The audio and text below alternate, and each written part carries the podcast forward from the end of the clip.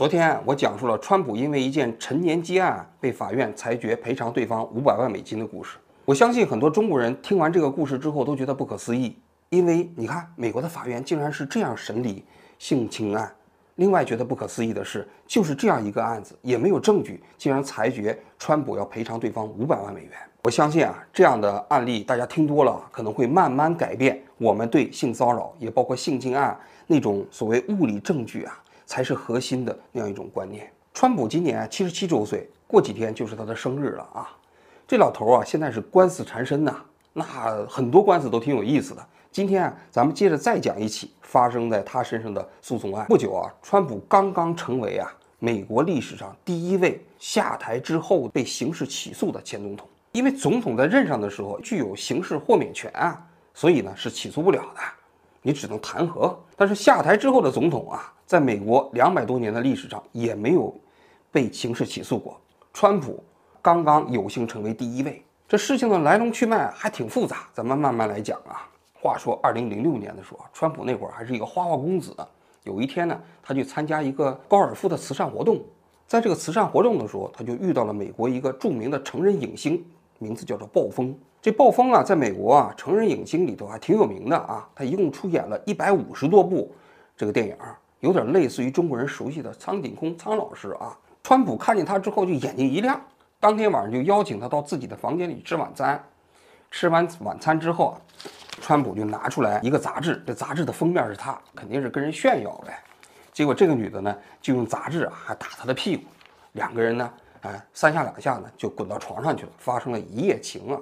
话说当年啊，二零零六年的时候，川普跟他现任的妻子刚刚结婚。他的小儿子巴伦才出生只有四个月，但是因为孩子太小，他的妻子就没有跟他去参加这个慈善活动。那暴风呢？发生这件事情之后也没当回事儿啊。但是在二零零九年和二零一一年的时候呢，他把这件事情啊分别跟两家媒体讲过。但是当年川普就是个花花公子，也没有多少人在意。但是后来情况不一样了。二零一六年的时候，川普参加大选了。那这个时候。这暴风的发财的机会就来了，因为你想想，你参选之后啊，对方的竞选对手也包括媒体，都会围绕着你这个竞选的候选人啊，你过去的经历啊，有一些什什么事情啊，八问。那么，于是当时很多媒体就找到暴风，而暴风这种成人影星，说实在的也没什么底线，对吧？只要有人给他钱，他就愿意干。而且美国的媒体采访这些人都是付钱的。那当年莱文斯基跟克林顿有一出之后啊，后来有一个媒体找到莱文斯基专访，莱文斯基直接开价五十万美元。那这一次呢，那美国啊有一个栏目叫做《早安美国》，哎，就约上了这个暴风，就准备采访他。那你想想，暴风是不是有可能发一笔呀？结果蹊跷的事情发生了。二零一六年的十一月三号，他突然向媒体宣布啊，他不接受媒体采访了。那这个暴风为什么后来不愿意接受媒体采访了呢？这个谜底啊，在两年之后被《华尔街日报》给揭开了。二零一八年一月份的时候，《华尔街日报》发表了一篇文章，他说，当年这个暴风之所以突然不说话啊，是因为川普派他自己的律师，名叫科恩，找到了暴风，给了他一笔十三万块钱的封口费。这个新闻一报道之后啊，那媒体立刻就炸了。你想想，总统一夜情、封口费这些信息汇聚在一起，是最八卦的了。所以大家都开始疯狂的追这件事情，那川普呢就开始出来说，他说都是假的，根本没这事儿，还让他科恩呢发表了一个声明，这个声明签名呢是暴风，暴风就在这个声明里讲啊，他说我跟川普啊只是在公共场所里见过几面，根本没有滚床单儿，我要是跟川普上过床啊，你们应该是在我书里看到，而不应该在新闻里看到。那言下之意是什么？我是一个成人影星，我还在在乎这个？所以我要说，我早说了，不会让你们扒出来。结果没想到啊，没过几天，这《华尔街日报》又发了一篇文章。这篇文章啊，不但验证了此前那十三万封口费是一个真实的事情，他们还暴露出来，川普跟这个暴风还签了一份保密协议，并且说是十三万呢是搞的一个空壳公司把钱转给了这个暴风。在那个协议里头啊，川普和这个暴风都用了假名，川普的签名是 DD。呃，那个暴风的签名是 PP 啊，还挺有意思的啊。那当时啊，签署这个保密协议的意思就是说，这件事情谁也不能透露出去啊，谁要透露，需要承担法律责任的。这篇报道出来之后啊，那就不一样了，因为你想想，这是物理证据，对不对？所以呢，暴风啊，一看媒体都爆出来了，他也不好再否认了。这个时候，他就开始陆陆续续参加一些媒体的采访，这消息啊就一点一点放。这过程中间，他发了不少财。二零一八年的时候，他自己申报的个人资产是八十万美元。到二零二二年的时候，他的个人资产就变成了五百万美元。你想想，这钱啊，基本都是他跟川普这点事儿赚的。他后来还专门呃写了一本书，叫《全面披露》，其实讲的也是跟他川普这点事儿，真是赚了不少钱。但是到二零二三年的时候，他的个人资产一下子缩水到了一百万美元，哈 哈可能是经营不上的。我我觉得有一句话说的特别有道理，就是你凭运气赚来的钱，最后都会凭实力再亏出去。这个暴风的事情闹大了之后啊，那当时就有一些民间的社团呢，开始向美国的联邦竞选委员会啊去举报，说你看这事情现在已经很确凿了，当事人都承认了啊，那这十三万封口费是哪儿来的？这个钱的性质算什么？希望美国的联邦呃竞选委员会来调查。就在这个时候啊，科恩就绷不住了。他就出来开始说，他确实给了这个暴风十三万美元，这个钱是哪来的呢？他说，川普的公司没有没有给我钱，就是这个竞选委员会他们自己的竞选团队也没给他钱，但他没有讲。川普当时就说我不知道这件事情，那我哪知道？我没给过钱。到了这个二零一八年的五月二号，那川普的另外一个律师叫朱利安尼，这个人呢，大家可能都知道，九幺幺时期的纽约市的市长。当年被称之为英雄市长嘛，还差点竞选美国总统。但是后来呢，他就投靠川普，当了川普的私人律师。他当时就说呢，这个川普给了科恩十三万美元，而且还说，给这个科恩十三万美元的目的啊，是为了避免那些虚假陈述对川普的造成的影响，给人感觉好像川普还是个受害者似的啊。川普当时还说，他朱利安尼也不知道，没这个事儿。结果到了二零一八年的四月九号，这时候发生了一件大事儿，FBI。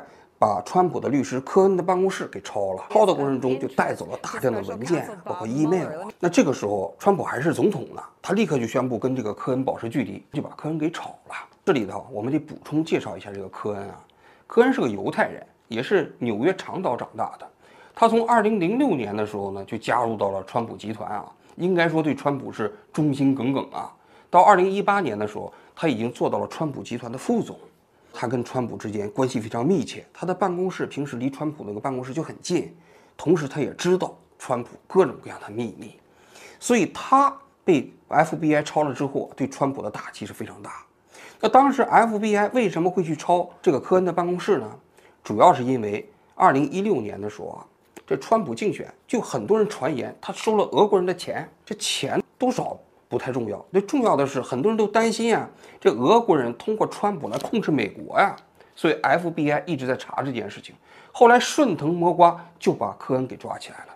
抓了这个科恩之后啊，就发现啊，科恩有很多犯罪行为。第一啊，这科恩呢，他确实是偷税了，他自己啊有四百万美金，他的税他没报。偷税这事儿在美国其实是重罪，他至少少报了一百四十万美元的税款呢。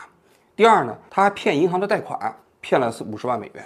第三，他的确是从俄罗斯的寡头那个地方收了五十万美金。这五十万美金就是给川普的竞选的捐款。到这一年的八月份呢，这个科恩就顶不住了，他呢就向美国的检方认罪了。那估计也是坦白从宽，抗拒从严嘛。而认罪之后呢，可以换得从轻处罚，因为他当时检方一共对他提出了八项指控。有人算了一下，这八项指控七七八八加起来可能会判几十年。但是他一旦认罪。跟检方之后有交易之后呢，也可以争取宽大处理的机会。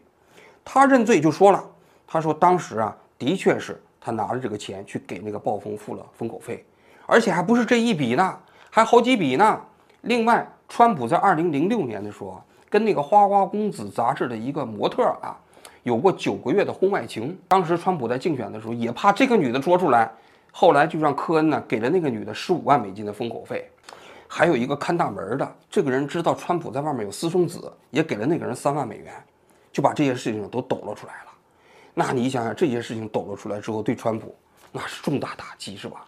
那八月二十三号，川普就出来说了，这个钱呢，这十三万美金呢，是我个人给这个科恩的，这个其实不是其他的钱，President Trump repeatedly said secret payments from former attorney Michael Cohen to two women who alleged affairs with Mr. Trump do not violate federal campaign laws because they came from Mr. Trump's personal funds. They didn't come out of the campaign. They came from me, and I tweeted about it. 这川普的话跟这个科恩的话又对不上了，因为科恩说这十三万的封口费是从那个俄罗斯寡头给的那个竞选捐款里头出的，那川普说是从自己的银行账户里出的，又矛盾了。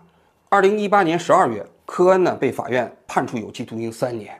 这里很多人可能会问呢，这科恩到底是犯了美国什么法律？那前面偷税咱就不说了啊，就是这十三万的封口费这个事情，科恩到底犯了什么法？这个呢，我要跟大家讲一下。因为在美国法律规定啊，你竞选人可以在选举的时候募集资金，因为现在选举嘛，你要做广告啊，什么之类的，造势啊，你都得花钱，对吧？那么你这些选民也可以给这个候选人捐款，包括企业可以捐款，但是捐款有限额。你个人和企业，你每年给这个选举人、候选人的捐款啊，在一次选举中不能超过两千七百美元。由于这个总统大选一般分为两次，一次呢是党内初选，一次呢是正式的总统大选，所以你给一个人捐款，一年最多也就是两千七百块乘以二，五千四百美元。这科恩给的这个封口费啊。在法律上就被认定为竞选捐款，因为当时啊，他们之间达成的协议是为了帮助川普赢得总统大选，所以呢，他就被认定为这种竞选的捐款。于是呢，他就违反了美国的选举法。他由于这个账目啊，一个是通过个人给的，一个是通过公司给的，所以呢，分别违反了两项法律：是个人在选举捐款中间的最高限额，还有公司给选举人这个捐款的最高限额。这两项罪名加起来，最高有期徒刑都可以判五年，所以还蛮重的。因为美国的这样的制度设计啊，主要是为了防止啊，你个人呢和企业在选举过程中啊，向特定的选举对象啊捐大笔的钱以及寻租。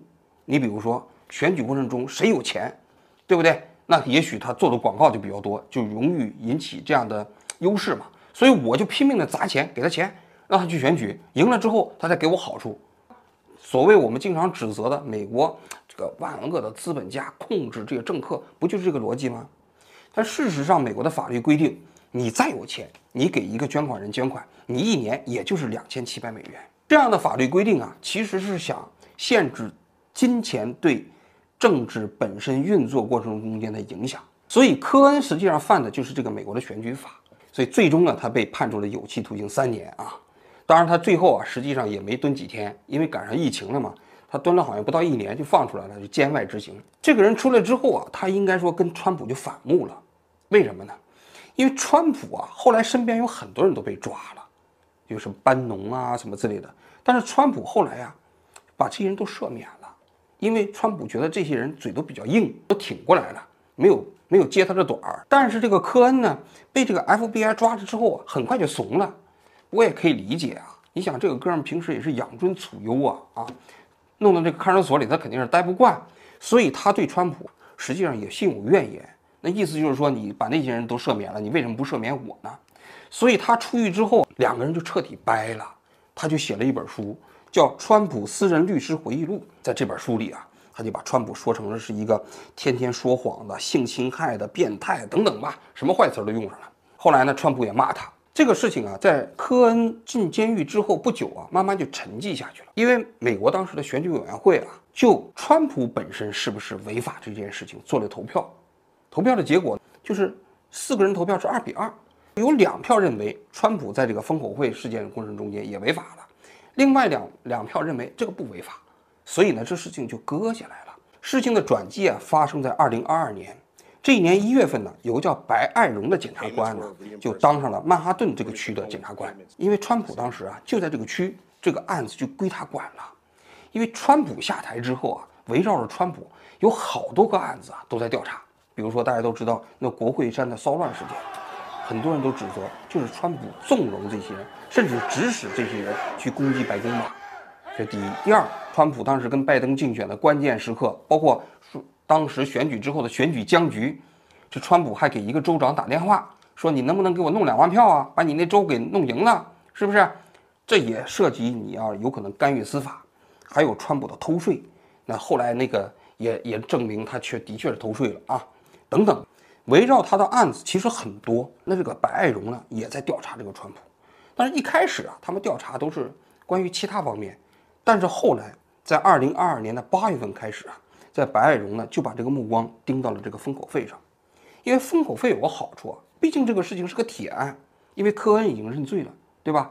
而且呢，其实呢，暴风也已经都承认了，法律文书都公开了，只要追下去，川普在这里他就有可能犯法。后来从二零二二年之后啊。这白爱荣就开始追川普的这个封口费案，在二零二三年的一月份的时候，在白爱荣就接受媒体采访，就说他有信心把川普啊送到刑事法庭上。今年三月份的时候呢，他们就开始陆续的向大陪审团呢提交证据，因为美国的这个司法审判呢，它分为大陪审团和普通的陪审团。大陪审团呢，一般决定这个案子是不是送到那个刑事法庭发起诉讼。这个大陪审团本身呢是没有权利决定这个你判多少年的，他只能决定一件事情是不是起诉。大陪审团如果决定起诉了，送到了这个刑事法庭就开始正式起诉了。这个三月十八号的时候，川普就跟媒体突然说：“他说啊，过几天之后，我可能就被他们抓起来了，因为啊，我通过一个文件获知，他们检察官已经开始密谋抓我了。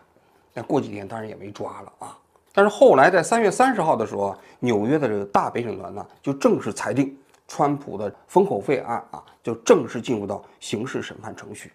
由此，川普也就终于成为了美国历史上第一位被提起刑事诉讼的前总统。那四月三号的时候，这川普啊就决定到法庭去投案，说是投案嘛，到那现场实际上也没有把他抓起来，因为他这个罪行啊其实很轻，按照美国的法律来讲，他这叫伪造商业文书罪。你这钱其实不是你自己出的，最后呢你说你是自己出的，你通过一系列的这个商业伪造的行为啊啊，违反了美国的法律嘛。这个罪行啊，在美国最高刑期是四年，而且这个最高刑期呢还有一个前置条件，就是你伪造这个东西的，你是为了掩盖另一项犯罪行为。如果没有存在另一项犯罪行为的话，那最高刑期就只有一年。一年的话，按照美国现在的法律，这种案子本身就不用抓。也不存在保释，所以川普到那个法庭去投案的时候啊，也的确没有戴手铐，直接呢在法庭接受了一个小时的讯问之后呢就离开了。目前这个案子啊还在诉讼之中，也许呢啊开庭要到明年的一月份了，所以川普现在也不着急啊，而且他现在啊特别有意思，他还希望能够往后拖一点，为什么呢？因为拖到明年，明年就是大选年啊。大家可能没有想到的是啊，川普因为这件事情，他的民意支持率不但没有降低，反而变高了。这美国的政治挺有意思啊，本来在共和党内部啊，有另外一个候选人是佛罗里达州的州长，跟川普的这个支持率不相上下。那个人呢，其实观点也比较右啊，但是他呢，他比川普啊学问要大一些，也当过兵，职业背景更好。但是川普出了这个案子之后啊，现在的支持率一下子跟对方就拉开了。所以你看，美国的政治现在其实挺不好讲的啊。川普因为这个案子还获益了。讲完了故事啊，咱们来讲一讲自己的看法。我个人觉得啊，第一，在美国的司法体制下，他总统确实是可以被起诉的。你看，美国历史上虽然两百多年来没有总统被起诉过，但是现在终于有一个总统被刑事起诉了。那你随着历史的延长，总有一些不争气的总统嘛。你像川普，大家都知道他是一个例外的总统，跟过去所有的总统都不一样。他过去是个商人，也没有从政经验，但是有一个比较好的口才，又赶上了一个新媒体时代。他自己过去也没打算从政嘛，所以他自己的履历也有各种各样的问题。再加上他从政过程中，他本身呢也把过去做商人的那些习惯带进来了，所以他基本上很多事情不靠谱，而且说话也确实是满嘴跑火车。那这个人，他在任上的时候，很多人就看不惯他，就想找他的麻烦，就想调查他。果然，他退任之后啊，围绕着他的所有的司法行动开始展开之后，你看，终于被刑事起诉了。在美国啊，你看这些政治人物是有一定的特权，包括这些退任的总统，终身都享受到美国的这个国家的安保。但是你一旦要真犯了罪，找到这个确凿的证据之后啊，那你作为一个总统你也跑不掉。第二个方面，我觉得啊，这总统啊确实是靠不住，因为民主制度啊，其实讲的核心就是任何人其实你都必须要监督，没有圣人。如果有圣人的话，我们就不需要宪政体制监督，那你相信他就好了。所以你看，那个集权体制都是天天宣称啊，政治人物本身都是圣人，都是大公无私的，一心一意、全心全意为人民服务，哎，就是为了谋求中华民族的伟大复兴。什么三个代表，什么什么这个和谐社会，对吧？所以呢，你监督他干什么？你不能监督这么好的人，你监督干什么？但是民主体制就是认为任何人都不得不值得信任，总统也不值得信任。我还记得我当时在读大学的时候啊，读过一本书，名字叫做《总统是靠不住的》啊，有一个作者叫林达的人写的一本书，介是就是介绍当时美国的呃总统下面那个尼克松案嘛，水门事件嘛，所以呢。其实他也给普及了，给大家普及了一个观念：身为这些美国的政治领袖啊，他们其实如果你在没有监督的情况下，他也会做坏事；甚至在有监督的情况下，他也有可能做坏事。人性本身都是经不起考验的。之所以人会逐渐的变得善良，是因为有一套约束和监督的体制。对于那些拥有权力的人，我们必须给他更多的监督，更多的这样的约束，他才不至于利用这些权力去作恶。这是民主制度的基石，是宪政制度的基石。特朗普的案子其实很好的也诠释了这一点。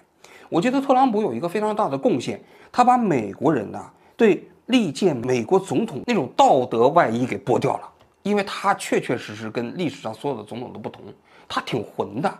那么正是这种魂，也让人看到了人性最真实的一面。这些政治人物啊，拥有权力之后最真实的一面。第三个方面，有人说这个案子呢是政治算计啊，政治迫害，因为搞川普这些人都是民主党的嘛。因为这点事情在美国也不算什么，就是那么一个封口费的事情。封口费在美国又是合法的，你伪造商业文书那么轻的罪，你去起诉一个前总统，你合适吗？我的观点啊，我觉得不太一样。因为民主制度，它确确实实就是政治算计，它就是利用这个两个政党之间，你变成两条狗互相咬。这狗啊，其实不咬狗的时候，它就咬人。那么两条狗互相咬的时候啊，那大家就知道了，你这两条狗到底是谁身上有问题。所以我觉得政治算计不重要，民主党想通过这样的案子整特朗普也不重要，重要的它是不是合法，是不是合规。只要不合法，那我觉得整的就有道理。当然了，政治算计过程中间也有可能失算。就比如说这个案子，现在你起诉了特朗普，特朗普的民调结果不但没有降低，反而升高了，那你民主党你就要考虑了，那你是不是要在这个案子上对特朗普穷追猛打？你一旦穷追猛打了的话，那很可能你最后适得其反。但是这一切都是在游戏规则之内，双方做的，我觉得没有什么。